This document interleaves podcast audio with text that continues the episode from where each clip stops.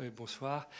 Euh, je pense que Miguel ne me contredira pas si je le présente comme un, peintre euh, et, qui recourt occasionnellement à la photographie et occasionnellement, encore plus occasionnellement, plus occasionnellement, oui.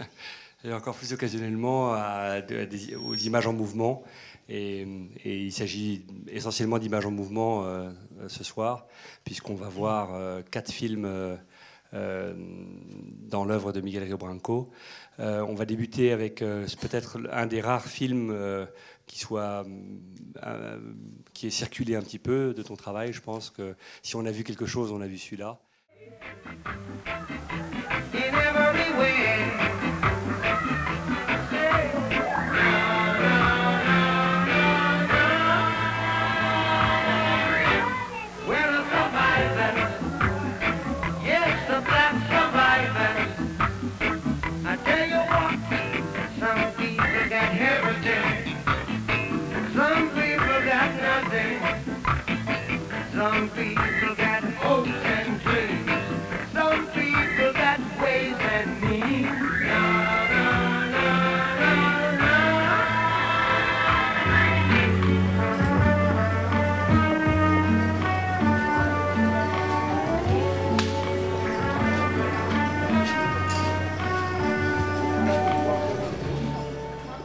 As l'habitude de dire que finalement, dans ce premier film, euh, et dans, enfin, ces premières photos, euh, l'architecture des Cathy, enfin, le, délabrement du quartier, finalement, faisait écho aux, aux, marques, aux marques sur les, gens, les marques sur les corps, et, bien sûr, enfin, ce qui sort d'en dessous, c'est-à-dire la vie. Euh, enfin, qui est présente toujours et qui, et qui arrive à, résister et, créer quelque chose de nouveau. Enfin, c'était quand même étonnant. Enfin, comme je photographiais surtout pendant la journée, euh, pendant la journée, euh, c'était le, moment de, disons, de, repos, tu vois. Donc, c'était déjà euh, plus relax que la nuit, le moment de tension.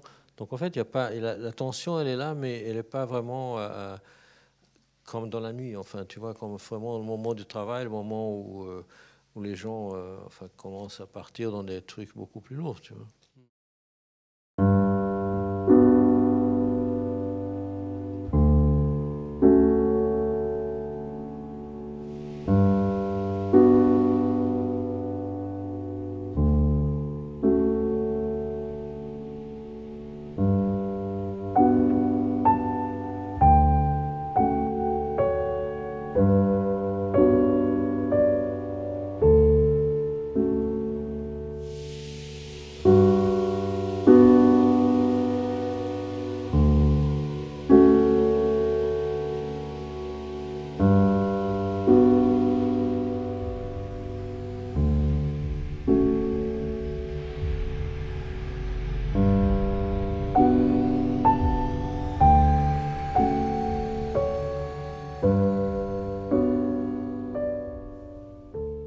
Donc, euh, olhos du désert, c'était euh, autre, une autre époque pour moi au niveau de, vie personnelle. Enfin, j'étais, euh, enfin, marié, j'avais deux filles.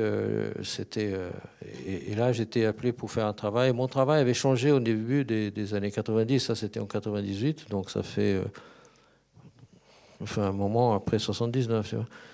Et, et, donc, le travail est beaucoup plus, disons, lyrique, euh, enfin disons même euh, euh, avec un, petit point de mélancolie, mais, c'est une autre histoire. C'est vraiment c'est un une pièce qui est montrée en continu à Inhotim, qui est un des, endroits au Brésil qui est le, très intéressant parce qu'il mélange la nature avec la, la création et, et, donc, c'est un peu, c'est une pièce que quand je mets dans une exposition qui est assez grande, c'est une pièce qui, qui prend un espace généreux parce qu'il faut, euh, je sais pas, au moins 200 mètres carrés. Euh, c'est une projection qui fait 3 mètres par 9.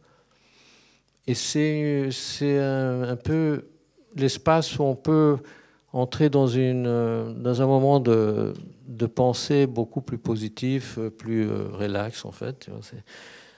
Parce que là-bas, ça en sort de enfin de, cette projection, on rentre dans cette salle. Tu vois Donc la construction de l'espace faisait qu'on puisse sortir des endroits un peu plus durs et on rentrait dans cette pièce.